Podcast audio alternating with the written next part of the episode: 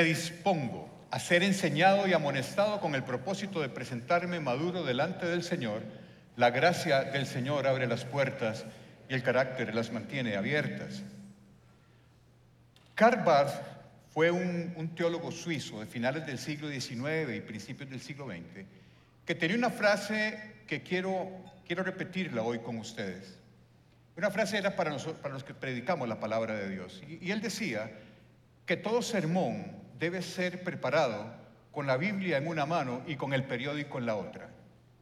Porque tenemos que traer a la actualidad los principios bíblicos que nos permitan vivir una vida de acuerdo a nuestras decisiones, nuestros pensamientos y nuestros principios. Y la palabra de Dios es pertinente para todo lo que usted vive. Así que hoy tomé esta frase porque el estudio de hoy salió de una conversación que tuve hace poquitos días con un amigo. Y salió de una noticia que está en curso en nuestro país, que no sé si ustedes se habrán dado cuenta. Entre el 22 y el 23 del mes pasado, en marzo, se llevó a cabo una audiencia en la Corte Interamericana de Derechos Humanos, que tiene sede aquí en Costa Rica, sobre un caso salvadoreño que se llama el caso Beatriz, que reactivó y reavivó el tema de la legalización del aborto. Ese amigo mío muy cristiano me llama muy preocupado y me dice, Ale, ¿te diste cuenta de lo que está pasando? Le digo, sí, sí, sí oí. Y empezamos a hablar del tema y me soltó una pregunta que no la esperaba, que no había pensado en ella, y me preguntó algo que respondí, creo que guiado por el Espíritu Santo, porque yo la verdad no estaba preparado para dar una respuesta a una pregunta así. Y me dijo, Ale, ¿qué tenemos que hacer nosotros los cristianos ante situaciones como esta?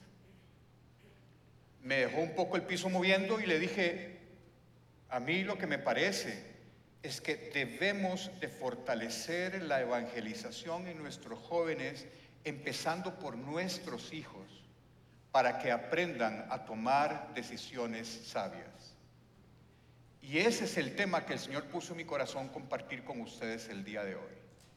Cómo tomar decisiones sabias. Porque decisiones tomamos todos los días. Hay decisiones menores, Hoy, por ejemplo, me debatía si esta camisa no era muy pintona para venir a predicar, y bueno, igual me la puse. Pero también hay decisiones que usted sabe que van a alterar el curso de tu vida. Son puntos de inflexión. Es una decisión que si tu vida caminaba en este sentido y usted toma esta decisión, su vida hace así. Tanto las decisiones mínimas sobre cosas que no parecen importantes como decisiones sobre cosas que realmente son importantes, a veces olvidamos que tienen consecuencias. Y a veces esas consecuencias nos acompañan el resto de nuestra vida. Por eso es que es muy importante que ante un mundo amenazante como en el que nosotros vivimos, aprendamos a tomar buenas decisiones. Y hay un libro en la Biblia que es como un manual que nos enseña cómo tomar decisiones. El libro de Daniel, del profeta Daniel, en sus primeros seis capítulos, es un libro más narrativo que profético, pero en los siguientes capítulos sí es mucho más profético. Pero en esos primeros seis capítulos del libro de Daniel ocurren tres eventos en los cuales fue necesario tomar una decisión y con base en esos tres eventos vamos a aprender hoy ¿Qué nos dice la palabra de Dios de cómo debemos de decidir sobre las cosas que tenemos que decidir cotidianamente? Tanto las grandotas como las pequeñas. Y quiero ponerlos en contexto de quién era Daniel. La historia de Daniel inicia con la destrucción de Jerusalén por el rey Nabucodonosor de Babilonia en el año 583 a.C. El imperio babilónico destruye ya definitivamente Jerusalén, las murallas, el templo, la ciudad y deporta a Babilonia más o menos unas tres mil personas, pero no eran cualquiera, eran tres mil personas de la casa real de Judá. Iban príncipes, iba el rey, iba gente de alto linaje de Judea y esa fue la gente que Nabucodonosor exilió a Babilonia. Y en ese grupo de exiliados iba Daniel. ¿Por qué iba Daniel? Porque Daniel era un príncipe de Judá. Daniel era de la casa real de Judá. Y por eso el rey Nabucodonosor se lo lleva junto con otros príncipes, que ahorita se los voy a presentar, a un exilio en Babilonia. Y entonces Daniel perdió todo. Daniel perdió su familia, perdió su linaje, perdió su posibilidad de llegar a ser rey. Y le quisieron robar hasta su identidad, porque Nabucodonosor le cambió el nombre.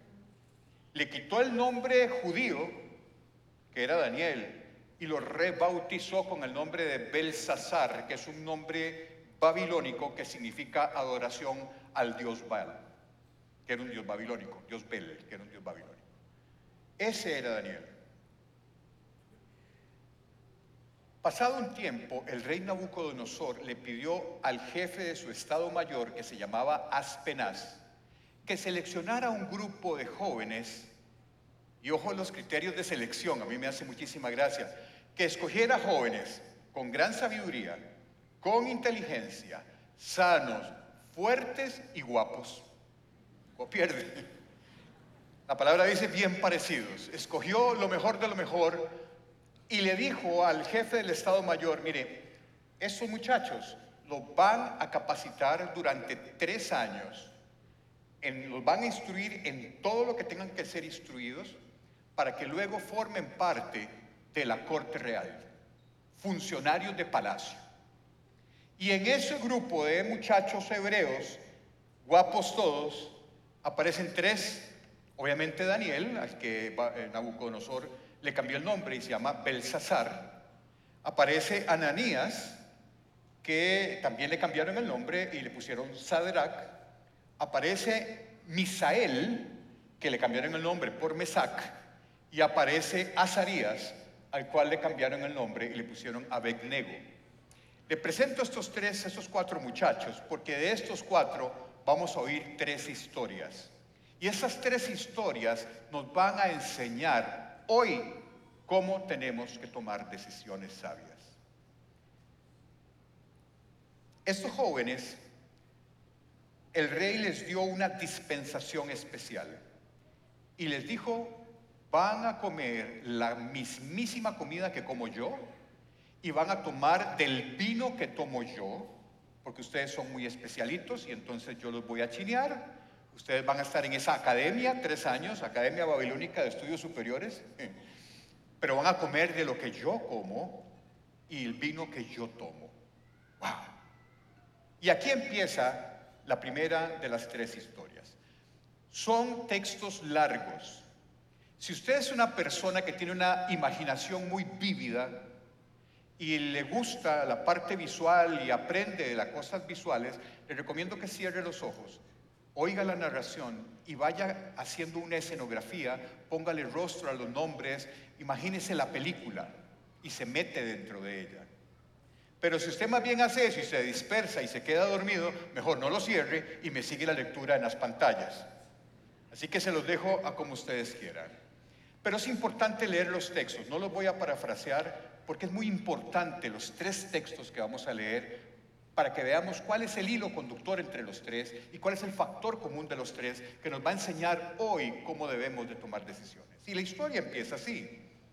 Daniel capítulo 1, versículo del 8 al 16. Esta es la primera historia. Sin embargo, Daniel estaba decidido a no contaminarse con la comida y el vino dados por el rey le pidió permiso al jefe del Estado Mayor para no comer esos alimentos inaceptables. Ahora bien, Dios había hecho que el jefe del Estado Mayor le tuviera respeto y afecto a Daniel, pero le respondió, tengo miedo de mi señor el rey, quien ordenó que ustedes comieran esos alimentos y bebieran de este vino. Si se vuelven pálidos, delgados en comparación con otros jóvenes de su edad, temo que el rey mandará a decapitarme. En aquel tiempo los reyes no eran reyes blanditos. Si usted no hacía caso no solamente era decapitado usted, era decapitado su esposa y sus hijos, toda la familia. Ahí no había mucho de que consideraciones especiales.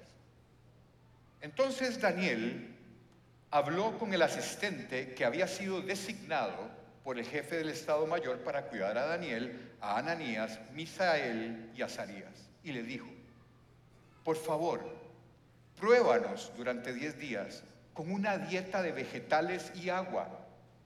Al cumplirse los diez días, compara nuestro aspecto con el de otros jóvenes que comen de la comida del rey. Luego, decide de acuerdo con lo que veas. El asistente aceptó la sugerencia de Daniel y los puso a prueba por diez días. Al cumplirse los diez días, Daniel y sus tres amigos se veían más saludables y mejor nutridos que los jóvenes alimentados con la comida asignada por el rey. Así que, desde entonces, el asistente les dio de comer solo vegetales en lugar de los alimentos y el vino que servían a los demás. Esa es la primera decisión que toman Daniel y sus amigos. Parece ser una decisión muy de poca importancia. No querían comer la comida del rey. ¿Por qué no querían comer la comida del rey? Porque era una comida consagrada a ídolos y esa decisión atentaba contra sus principios. Y no era una, una decisión de poca importancia como pareciera hoy ¿Qué más? Yo hubiera comido la comida del rey, imagínate, la comida especial y el vino especial. Era porque atentaba contra sus principios y ellos decidieron no comerla. Y si esa decisión iba a afectar a alguien, no solamente iban a matar a Daniel, a Zarías, a Misael y a Sadrach, sino también al jefe del Estado Mayor y a quien nos cuidaba. Pero ellos decidieron no contaminarse con la comida del rey. Fue una decisión basada en un principio, no en un gusto. Veamos la segunda historia. Resulta que Daniel y sus amigos resultaron ser realmente fuera de serie. Contaban con el favor de Dios, eran personas súper exitosas, eran personas que llamaban la atención, estaban muy por encima del promedio. Eso hizo que Daniel, Daniel vivió en el imperio babilónico desde que tenía 17 años hasta que tuvo 90 años. Toda su vida la vivió en un reino pagano. Llegó al final del imperio del rey Nabucodonosor. Cuando Nabucodonosor muere, lo sucede el imperio medo-persa. Y quien entra a regir, quien es el nuevo rey, es Darío el Medo. La mayor parte de la vida de Daniel cursó durante durante el gobierno de Darío. Y después de que muere Darío, entra el, imperio sirio y fue Ciro el persa el que gobernó el imperio babilónico. Entonces, esta historia que les voy a contar ocurre en el periodo del rey Darío, después de que ya murió Nabucodonosor.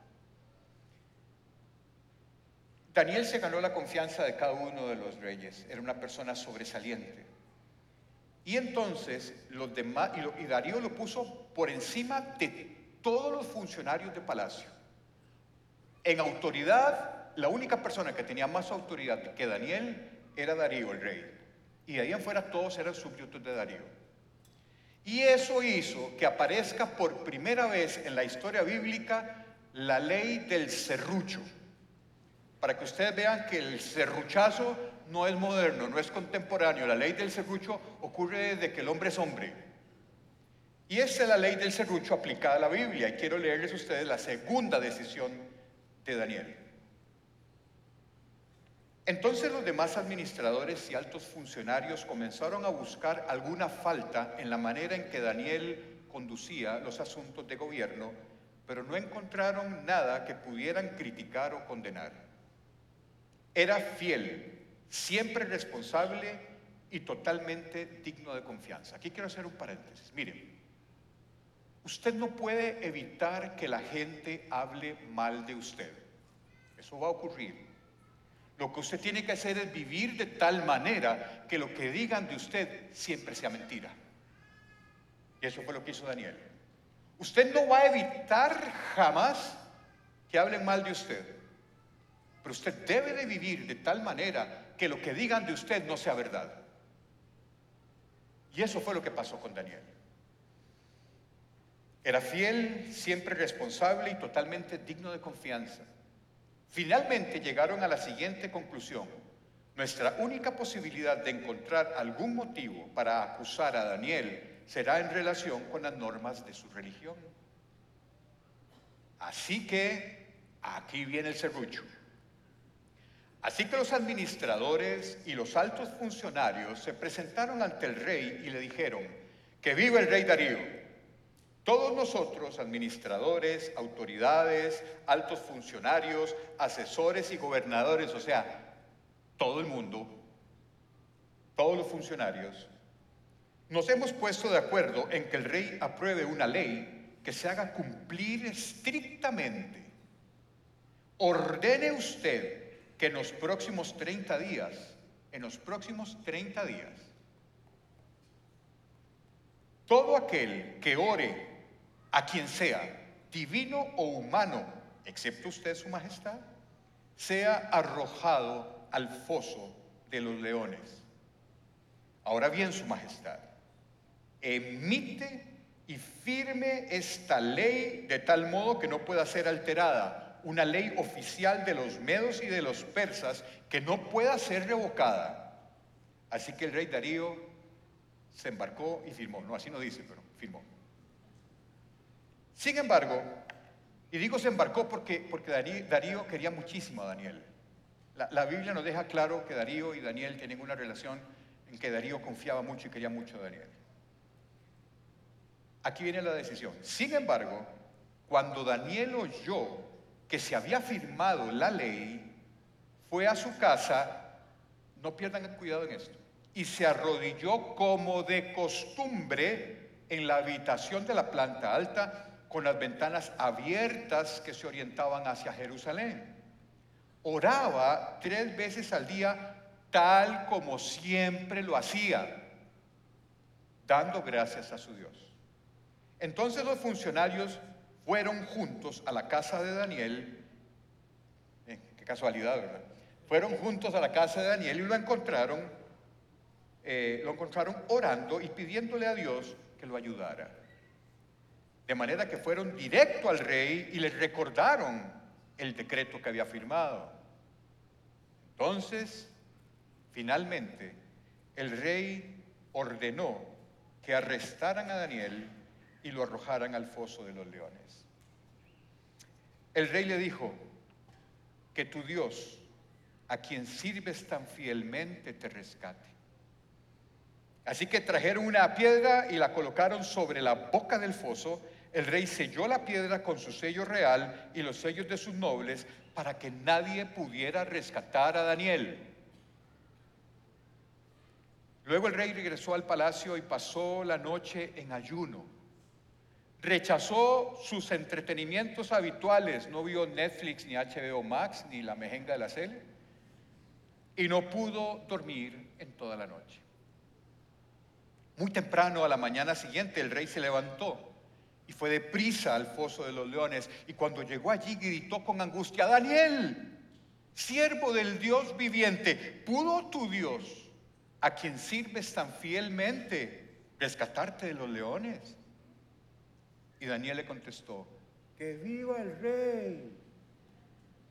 Mi Dios envió a su ángel para cerrarle la boca a los leones, a fin de que no me hicieran daño, porque fui declarado inocente ante Dios y no he hecho nada malo en contra de usted, su majestad. El rey se alegró mucho y mandó que sacaran a Daniel del foso. No tenía ni un rasguño porque había confiado en su Dios. Entonces el rey dio órdenes de que arrestaran a los hombres que maliciosamente habían acusado a Daniel y los hizo echar al foso de los leones, junto con sus esposas y con sus hijos. ¿Recuerdan lo que les dije? Los leones saltaron sobre ellos y los despedazaron aún antes de que llegaran al piso del foso. Esta es la segunda decisión de Daniel. No malentiendan lo que hizo Daniel. Daniel no fue a orar y a abrir voluntariamente las ventanas de su habitación para llevarle la contraria al rey. Es que eso era lo que hacía siempre. Era su costumbre. Por eso es que lo querían agarrar de esa manera. Y Daniel decidió que a pesar de que esa ley era solo por 30 días, que no le iba a costar mucho dejar de hacerlo por 30 días y después poder seguir haciéndolo, se dijo, a mí no me quiebran mis principios y si esto es lo que yo hago para mi Dios, lo voy a seguir haciendo aun cuando las circunstancias estén tan complicadas. Y es una decisión basada en principios. Vamos a la tercera decisión. Nos vamos a regresar en el tiempo. Estábamos ahorita hablando de Darío el Medo y me voy a regresar un poquito a la parte final del imperio de Nabucodonosor otra vez. Y esta historia es de los amigos de Daniel. El rey Nabucodonosor hizo una estatua de oro que medía 27 metros de altura. Una estatua de oro de 27 metros de altura. ¿Cuántas casonas aquí estaríamos nosotros con eso? 27 metros de altura por dos y medio metros de ancho. Era una estatua de oro de ese tamaño del rey Nabucodonosor y la levantó sobre la llanura de Dura en la provincia de Babilonia. Luego envió mensaje a los altos funcionarios, autoridades, gobernadores, asesores, tesoreros, jueces y magistrados y a todos los funcionarios provinciales para que asistieran a la dedicación de la estatua que había levantado. De modo que todas estas autoridades vinieron y se pusieron de pie ante la estatua del rey Nabucodonosor que había levantado. Entonces un vocero del rey proclamó lo siguiente. Gente de todas razas, naciones, lenguas, escuchen el mandato del rey. Cuando oigan tocar la trompeta, la flauta, la cítara, la lira, el arpa, la zampoña y otros instrumentos musicales, inclínense rostro en tierra y rindan culto a la estatua de oro del rey Nabucodonosor. Cualquiera que se rehúse a obedecer será arrojado inmediatamente a un horno ardiente. Poca cosa. Así que al sonido de los instrumentos musicales, toda la gente de cualquier raza, nación o lengua se inclinó rostro en tierra y rindió culto a la estatua de oro que había levantado el rey Nabucodonosor. Adivinen quién no se rindió, no, se dobló en, alabanza la, a la estatua del rey Nabucodonosor los amigos. Sin embargo, algunos de los astrólogos se presentaron ante el rey y denunciaron a los judíos. Dijeron al rey Nabucodonosor, que vive el rey, usted cometió un decreto que exige a todo el pueblo inclinarse y rendir culto a la estatua de oro al oír tocar la trompeta, la flauta, la cítara, la lira, el arpa, la zampoña y otros instrumentos musicales. Ese decreto también establece que quienes se rehúsen a obedecer serán arrojados a un horno ardiente. Pues hay algunos judíos, Sadrach, Mesach y Abednego, a los que usted puso a cargo de la provincia de Babilonia, que no le prestan atención, su majestad. Se niegan a servir a los dioses de su majestad y no rinden culto a la estatua de oro que usted ha levantado. Entonces Nabucodonosor se enfureció y ordenó que trajeran delante de él a Sadrach, Mesach y Abednego. Y cuando los trajeron, el rey Nabucodonosor, les preguntó, ¿es cierto, Sadrach, Mesach y Abednego, que ustedes se rehusan a servir a mis dioses y a rendir culto a la estatua de oro que he levantado? Les daré una oportunidad más para inclinarse y rendir culto a la estatua que he hecho cuando oigan el sonido de los instrumentos musicales. Sin embargo, si se niegan serán inmediatamente arrojados al horno ardiente y entonces, ¿qué Dios podrá rescatarlos de mi poder? Sadrach, Mesach y Abednego contestaron, oh Nabucodonosor. O sea, un personaje nacional hoy hubiera dicho, ah, pecadito, Ah, pecadito. No necesitamos defendernos de usted. Perdón. no necesitamos defendernos de usted. Si nos arrojan al horno ardiente, el Dios a quien servimos es capaz de salvarnos. Él nos rescatará de su poder, su majestad. Pero aunque no lo hiciera, deseamos dejar en claro que ante usted que jamás serviremos a sus dioses ni rendiremos culto a la estatua de oro que usted ha levantado. Y entonces Nabucodonosor se enfureció tanto con Sadrach, Mesach y Abednego que el rostro se le desfiguró, le temblaba el ojo así, a causa de la ira. Mandó a calentar el horno siete veces más de lo habitual. Y entonces ordenó que algunos de los hombres más fuertes de su ejército ataran a Sadrach, a Mesach y a Abednego y los arrojaran al horno ardiente. Así que los ataron y los arrojaron al horno, totalmente vestidos con sus pantalones, sus turbantes, sus, sus batas y demás ropas que usaban. Así los tiraron, amarrados, totalmente vestidos.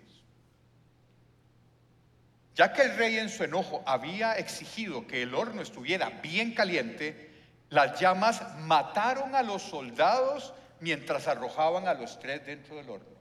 Ojo lo que estaba esas llamas calientes. De esa forma, Sadrach, Mesach y Abednego firmemente atados, cayeron a las rugientes llamas.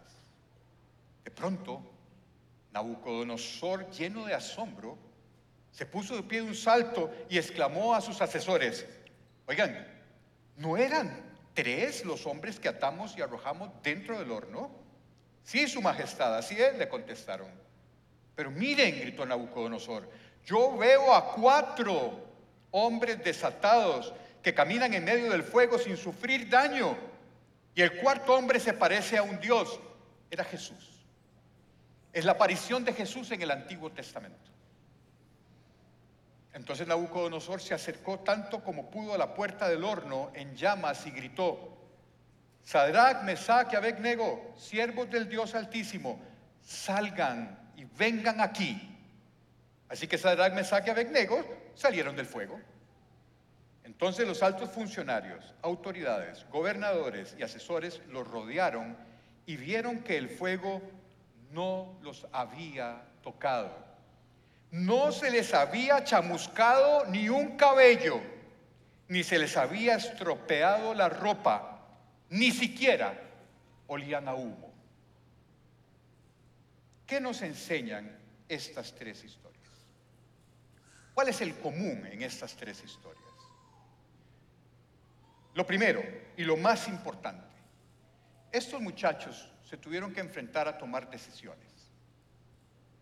Las decisiones sabias son aquellas decisiones que se toman a partir de principios y no de preferencias.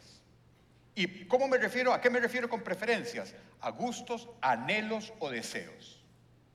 Las decisiones sabias, las que Dios bendice, son aquellas que son tomadas con base en principios.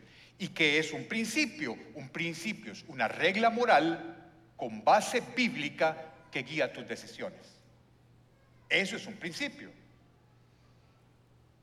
Esto implica que nosotros debemos de basar cualquier decisión que vayamos a tomar en nuestra vida con base en un principio moral.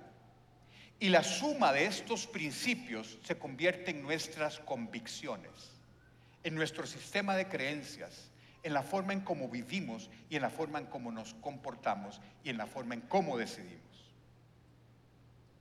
Hay una frase de Christopher Wright que me encanta que dice, la Biblia no solo debe hacer, no solo debe ser aquello en lo que pensamos, sino aquello con lo que pensamos.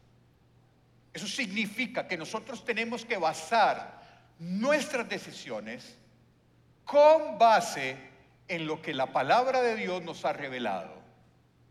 Esos son principios morales basados en la palabra de Dios. Y la segunda cosa que nos enseñan estas tres historias es cuáles son las consecuencias que vamos a, ver por haber tomado decisiones basadas en principios. Dios siempre saldrá a tu rescate aun cuando la decisión que usted haya tenido le traiga dificultades. Siempre. La preferencia es otra cosa. La preferencia son gustos, son anhelos, son deseos. Y esos gustos, anhelos y deseos generalmente responden a circunstancias. Y las circunstancias son cambiantes. Si usted toma una decisión importante en su vida basado en las circunstancias en las que usted está viviendo en este momento, cuando la circunstancia cambie, la consecuencia de esa decisión permanece. Si usted toma decisiones basadas en circunstancias, en emociones, en deseos, créame que al cambiar la circunstancia, la consecuencia de la decisión lo acompañará a usted siempre. Seremos inconstantes si nosotros tomamos decisiones con base en nuestras preferencias. Carecerá nuestra vida de un verdadero sentido de guía y de orientación si nosotros no decidimos con base en nuestros principios. Ustedes y yo, seguidores de Cristo, discípulos de Cristo, tenemos que aprender a tomar decisiones basadas en los principios de la palabra que son eternos, que no son circunstanciales y que nos van a traer consecuencias de bendición siempre, aun cuando nuestras circunstancias cambien. Porque nuestras circunstancias van a cambiar. Si usted toma decisiones para su vida con base en los principios eternos de la palabra de Dios, la bendición de Dios caerá sobre su vida y no se irá a pesar de que la circunstancia cambie.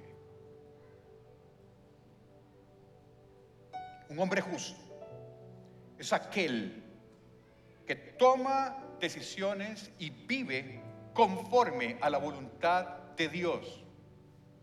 Un hombre justo no quiebra su integridad por circunstancias del momento.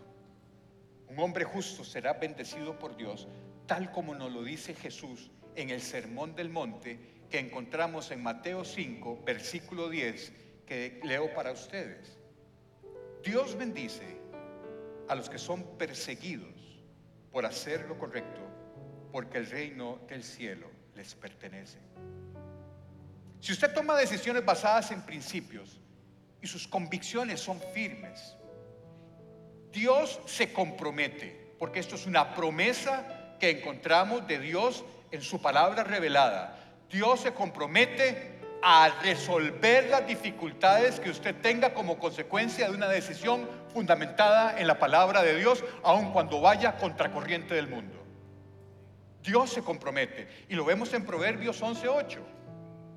Los justos son rescatados de dificultades y estas caen sobre los perversos. Y esto lo vimos en Daniel y sus amigos. Y lo vemos cada día en nuestra vida. Dios se compromete, esto es una promesa para ustedes y para mí. Sabemos que si tomamos decisiones basadas en principios bíblicos, probablemente nadaremos contracorriente en el mundo y tendremos dificultades. Pero Dios se compromete a abrir la puerta de los cielos y sacarte del problema y levantarte porque Él se va a llevar la gloria.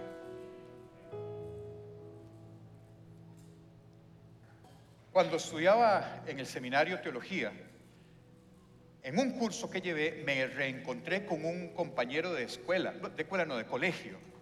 Bueno, fue de escuela y parte del colegio. Tenía muchos años de no verlo. Me llamó mucho la atención verlo estudiando teología y a él probablemente le llamó la atención lo mismo porque en el colegio estábamos muy lejos de esto. Y nos encontramos y hola, qué, alegría verte, ¿cómo estás? Bueno, Compartimos cuatro meses ese curso, no me acuerdo cuál curso era. Y como a mitad de curso, en un recreo, me dice, Ale, necesito hablar con vos. ¿qué pasó? Me dice, mira, voy a renunciar a mi trabajo. ¿What? ¿Por qué? Es que la empresa en la que trabajo está dando un giro en el negocio y está haciendo cosas que no van con mis principios. Y bueno, hay que tirar ¿Ya tienes otro trabajo? No. ¿Cómo no? No. ¿Y por tu esposa trabaja? No, tampoco. ¿Y tienes hijos? Sí, tres. Un momentito. ¿Por qué no hacer las del mono? Me dice, ¿qué es lo que hace el mono? El mono no suelta una rama hasta que tenga la otra bien agarrada. Es decir, busca primero un trabajo y cuando ya lo tengas renuncias al que tenés, así no te quedes sin trabajo. Me dice, no puedo hacerlo. ¿Por qué? Porque este cambio de conducta de la empresa empieza la próxima semana. Y yo no puedo seguir ahí. Así que voy a renunciar. ¿Y ahí? ¿Qué voy a decir? Yo en ese momento no tenía claro esto, pero él sí. Renunció y no les voy a decir que fue un jardín de rosas lo que tuvo después. Pasó meses de profunda dificultad, orando y rendido a los pies del Señor y perdí de vista a mi compañero.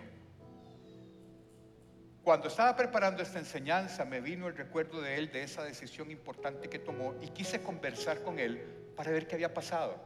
Entonces lo llamé al número de teléfono que tenía, no me contestó, le mandé un WhatsApp solo un check, lo cual significa que muy probablemente cambió el número. Yo lo perdí hace tiempo, entonces no sabía cómo encontrarlo. Y como yo no tengo redes sociales, le pedí a mi secretaria que lo buscara en Facebook. Y lo encontré. Y le mandé un mensaje que no ha visto todavía. Pero me llamó la atención ver que en el perfil dice que ahora él trabaja en una agencia misionera internacional y el Señor lo levantó a su servicio en misiones. ¿Qué significa eso?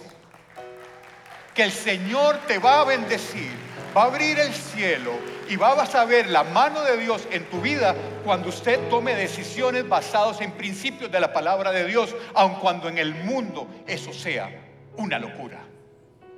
Es lo mismo que vivió Daniel, Sadrach, Mesach y Abednego.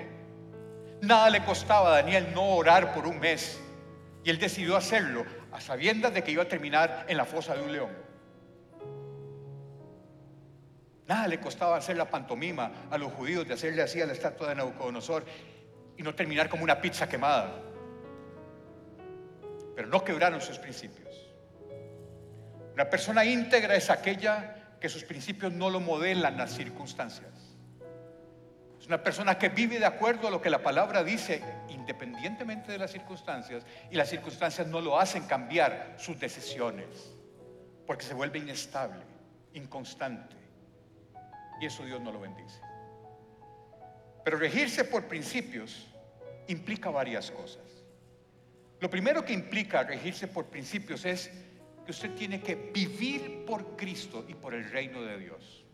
Es un estilo de vida que usted necesariamente tiene que decidir hacer. Si usted se rige por principios bíblicos, usted vive por y para el reino de Dios. Y toda su vida tiene que ser modelada bajo esa guía.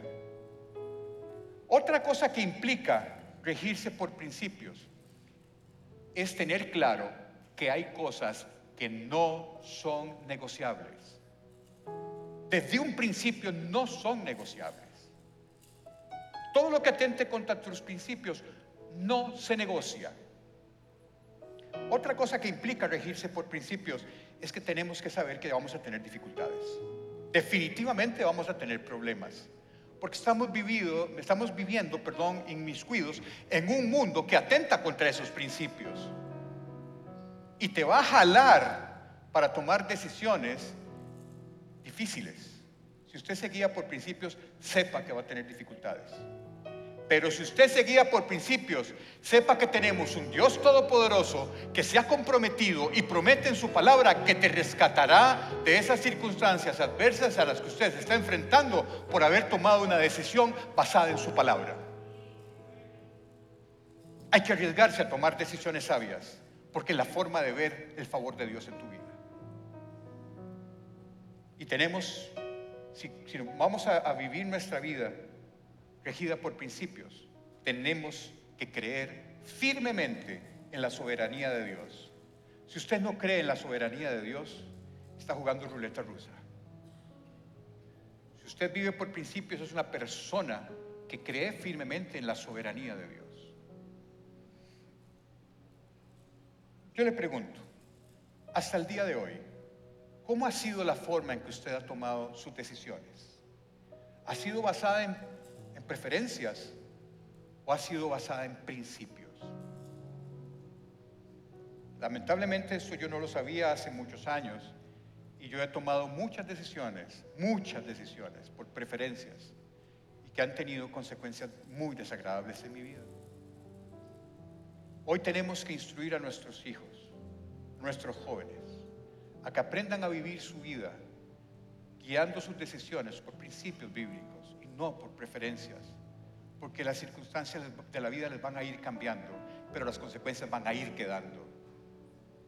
Si usted en este momento está en una, situación en la que necesita tomar una decisión importante en su vida, cambio de trabajo, dejo mi hogar, es mi esposa o esposo, salgo de este grupo de amigos o no,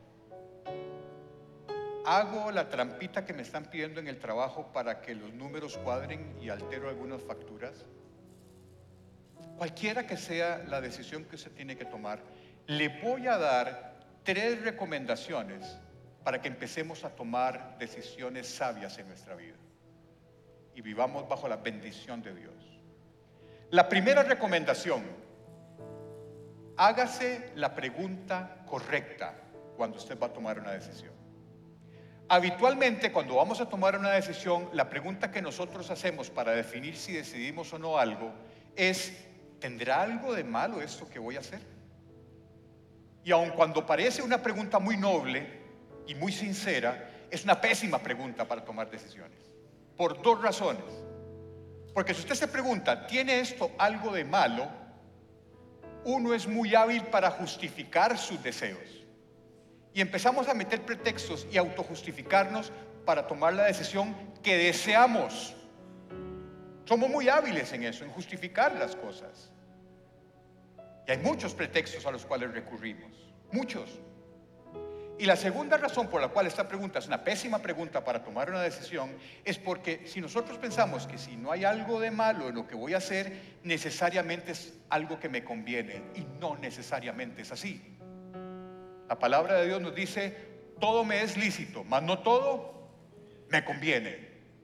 El hecho de que esa decisión no tenga algo de malo no necesariamente significa que va a ser de bendición para mí, ni que me convenga.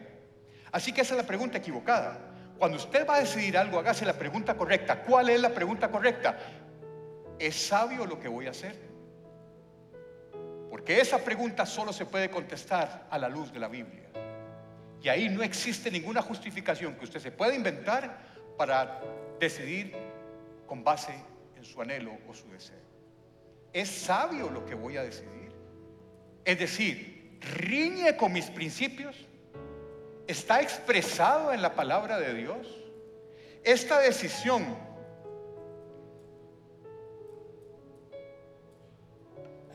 está alineada con mis convicciones las cuales están cimentadas en principios de la palabra? ¿Esta decisión me edifica o no me edifica? ¿Esta decisión me va a hacer mejor persona o no? ¿Esta decisión me va a acercar más al propósito de Dios para mi vida o me va a alejar más de Él? ¿Esta decisión va a detener mi crecimiento espiritual? Esas son las preguntas sabias para poder decidir riñe con mis principios. ¿Me va a hacer mejor persona o no? ¿Va a detener mi crecimiento espiritual? ¿Va a detener el favor de Dios en mi vida? Esas son las preguntas. Segunda recomendación. Busque consejo, pero con buenos consejeros. Tan importante es pedir consejo como saber a quién pedirlo. Mire, la palabra de Dios es clara diciéndonos que ante decisiones importantes tenemos que pedir consejo. Vea lo que dice Proverbios 15, 22. Los planes fracasan por falta de consejo. Muchos consejeros traen éxito, pero hay que saber escoger el consejero. El mejor ejemplo bíblico de buscar consejeros inadecuados aparece en Segunda de Crónicas con la historia de Roboam. Ustedes saben quién era Roboam. Roboam era el hijo de Salomón y fue quien ascendió al trono después de la muerte de Salomón. Y entonces cuando Roboam asciende al trono, las representantes de las doce tribus de Israel se presentaron ante Roboam y le dijeron, Roboam, mire, si usted nos reduce un poquito la carga de trabajo que su padre nos tenía y nos reduce un poquito la carga tributaria, nosotros seguiremos siendo fieles siervos suyos. La primera decisión que tomó Robán fue muy correcta. Dijo, bueno, denme tres días para pensarlo. Y se fue y hizo otra cosa correcta. Le preguntó a los ancianos que habían sido los asesores del rey Salomón y les dijo. Y entonces los ancianos le recomendaron, mire, sí, hágalo. Redúzcale un poquito las cargas tan pesadas y redúzcale también los impuestos y va a tener un reino unificado y lo van a seguir sirviendo incondicionalmente. Pero eso no era lo que Roboán quería escuchar. Si usted va a pedir consejo, vaya con una actitud de escuchar. Porque Roboán ahí no quería oír eso que le dijeron. Él quería tener más plata que su papá. Entonces se fue a pedirle consejo a los amigos de él de la misma edad, a los jovencitos. Y los jovencitos dijeron, está loco, eso es perder autoridad. Usted más bien, clávelos más.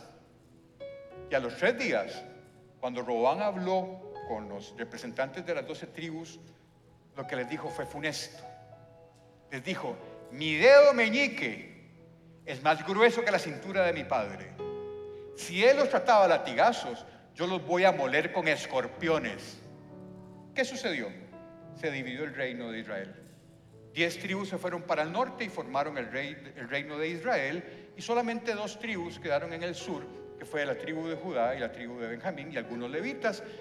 Y el reino que había sido unificado, el reino de David, se fraccionó en dos. Y lo más triste es que esas diez tribus que se fueron para el norte desaparecieron de la historia de la humanidad. Después de que los asirios los conquistaron, de esas tribus no sabemos nada.